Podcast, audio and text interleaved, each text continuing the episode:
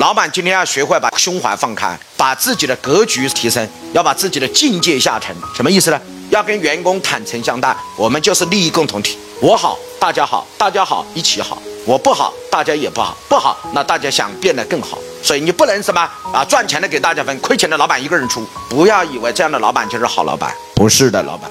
你应该坦诚给员工相待，把大家真正变成利益和事业共同体。